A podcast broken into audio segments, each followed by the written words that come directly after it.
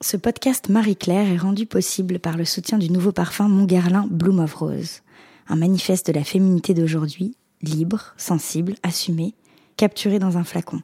Une invitation à être soi-même.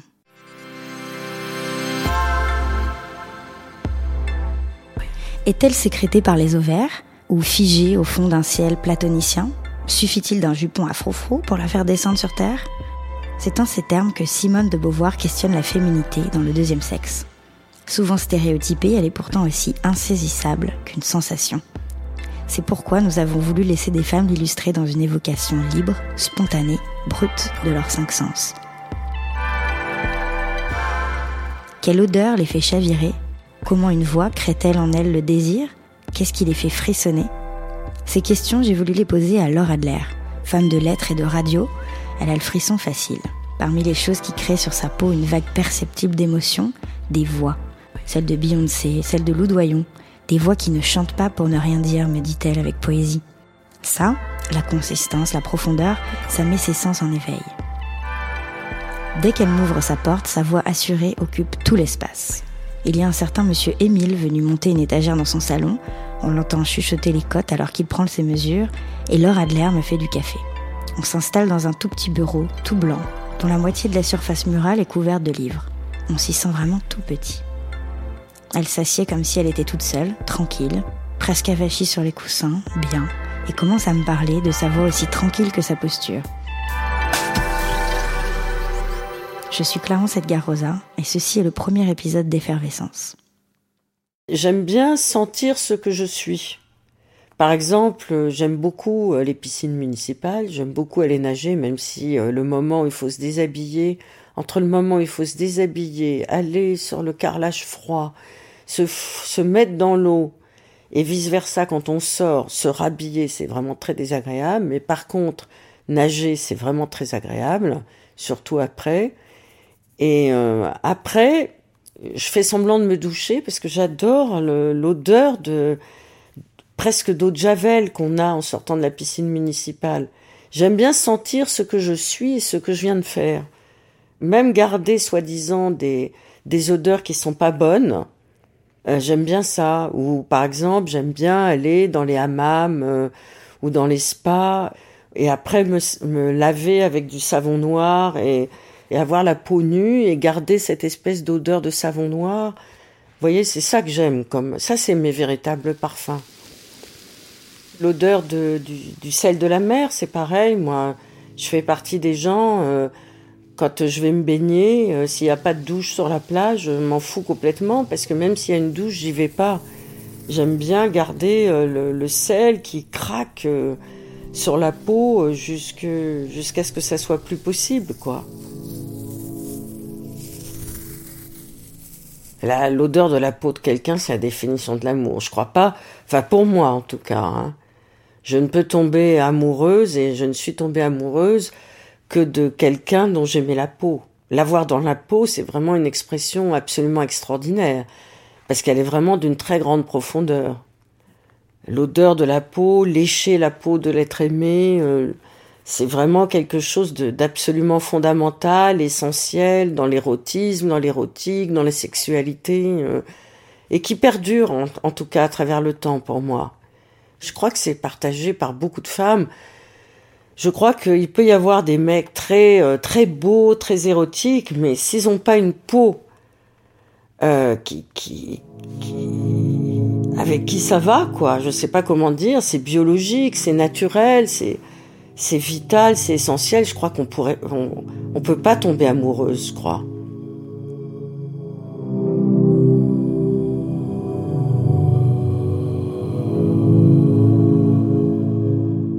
Pourrais pas non plus tomber amoureuse d'un homme qui n'est pas une voix qui me plaise. Et je ne sais pas pourquoi, il y a des voix mais qui m'émeuvent, mais alors à un point dingue. L'autre jour, enfin là, dans les, dans les huit jours précédents, dans le cadre de mon boulot, j'ai interviewé deux chanteurs qui me plaisent, enfin, c'est pas qu'ils me plaisent, ils me plaisent depuis longtemps, euh, mais leur voix me fait quelque chose. Et justement, je leur posais la question de savoir, mais pourquoi?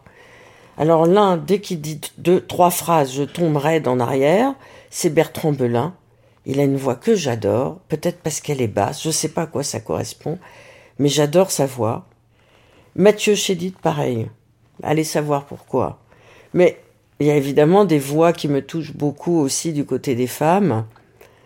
La voix de Lou Doyon, celle de Jane Birkin, et c'est bizarre, celle de Charlotte Gainsbourg. Alors ça fait beaucoup dans la famille, hein, mais les trois, toutes les trois, je suis très très très très sensible à leur voix. Quant à la voix de Barbara, alors là, ça me fait pleurer. Et de par Dieu, chantant Barbara, je suis en larmes.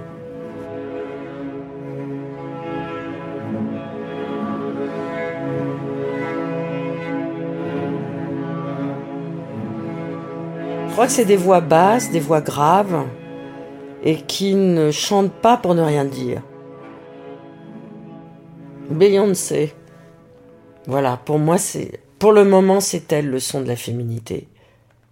Elle est, elle est une tigresse rugissante euh, qui dit à la fois son propre désir et qui le dit euh, d'une manière très affirmative euh, et très indépendante.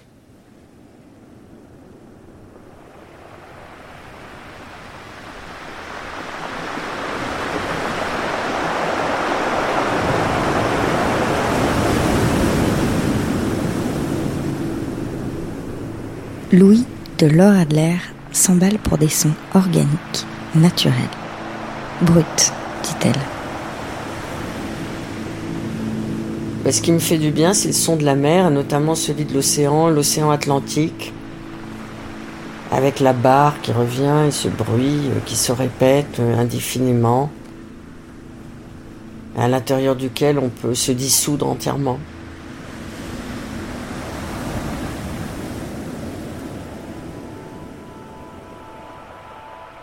Un son qui me crispe, qui m'angoisse, qui me fait complètement paniquer. C'est euh, le son des ambulances dans les rues des villes. Je, si je suis en train de marcher, je m'arrête tellement ça me panique. Et si je suis en train de conduire, je m'arrête aussi tellement je suis, incapable de rien faire. J'imagine ce qui peut se passer dans cette ambulance.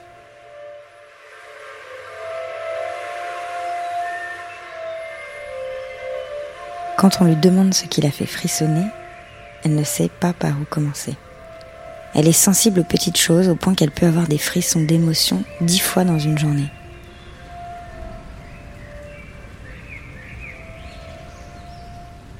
Ce matin, il a fait un très très très beau soleil. Ça fait longtemps euh, qu'il n'y a pas eu une aussi belle lumière sur Paris, un ciel si bleu. Je me suis réveillée très tôt. J'ai entendu, il y a deux merles euh, qui sont installés manifestement euh, dans le dans la cour de l'école en face de chez moi. Je viens de déménager, ça fait à peine deux mois et demi, trois mois que j'habite ici. Et je me suis dit, tiens, je vais vivre avec ce couple de merles. Je les avais jamais entendus. Donc c'est uniquement parce qu'il a commencé à faire un tout petit peu euh, une autre lumière et une autre, un tout petit début de chaleur et de soleil que je me suis dit, tiens, bah, je vais vivre avec ces merles, quoi. Et ça, ça m'a, ça me donne le frisson, des choses comme ça. Donc c'est des choses euh, élémentaires de la quotidienneté de la vie. Quand je regarde une œuvre d'art, ou quand je revois une œuvre d'art que je croyais connaître et que j'avais pas bien comprise, au théâtre, beaucoup au théâtre, dans le noir.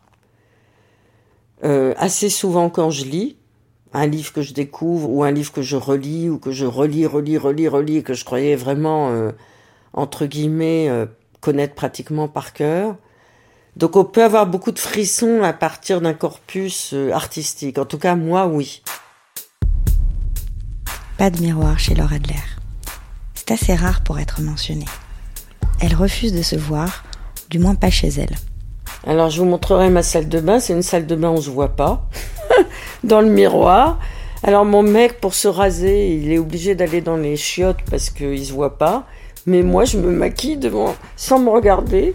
D'abord parce que ça me plaît pas beaucoup de me regarder, que j'y accorde pas beaucoup d'importance, mais par contre, je pourrais pas sortir dans la rue sans mettre une base de fond de teint. Peau nue, pour le coup. Et je me maquille très peu, euh, hélas, parce que j'adore le maquillage, parce que je sais pas le faire. Mes filles le font très bien, elles savent tout faire dans les instruments de la féminité, le vernis à ongles, le maquillage, le machin. Elles ont je sais pas combien de produits de maquillage. Mais moi, je suis pas très adroite. Alors, je me fous un crayon de colle en dessous et un peu de rouge à lèvres quand j'y pense, mais c'est tout. Ma mère, encore aujourd'hui, quand je la vois, elle m'engueule parce que je n'ai pas les cheveux courts, parce qu'elle trouvait que ça faisait vulgaire d'avoir les cheveux longs.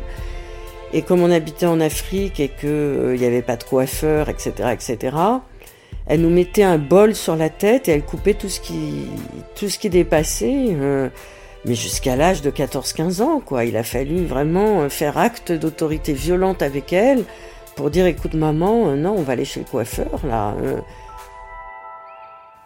Quand Laura Adler évoque les goûts qui sont pour elle féminins, elle se replonge instantanément en enfance et nous parle du souvenir de fruits aussi juteux qu'ils auraient presque l'air défendus. Il y avait beaucoup de manguiers dans le jardin de mon enfance et elles tombaient, les mangues. C'est pas les mangues qu'on trouve dans les supermarchés euh, d'ici, c'est des toutes petites mangues euh, très rouges, euh, avec un très gros noyau, très très juteuse. Et ouvrir une mangue, c'est quelque chose, je trouve, presque sexuel, presque obscène. Tout ce qui est euh, blanc, laiteux, euh, par exemple la coquille Saint-Jacques, euh, la palourde, la chair de la dorade rose, tout ça c'est très très très féminin pour moi. Et le lait de coco, c'est très féminin et ça s'associe d'ailleurs avec le carpaccio de dorade ou de Saint-Jacques.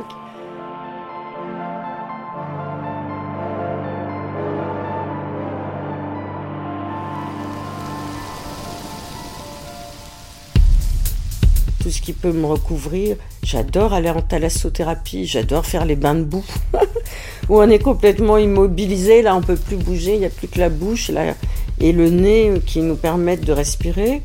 Et on est complètement recouvert par une espèce de, de boue qui va se solidifier sur soi.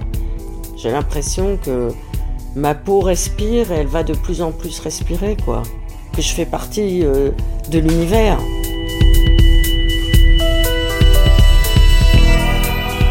Merci à Adler d'avoir accepté cette conversation intime. Les noix de Saint-Jacques et les mangues en ressortent chargées d'un pouvoir charnel.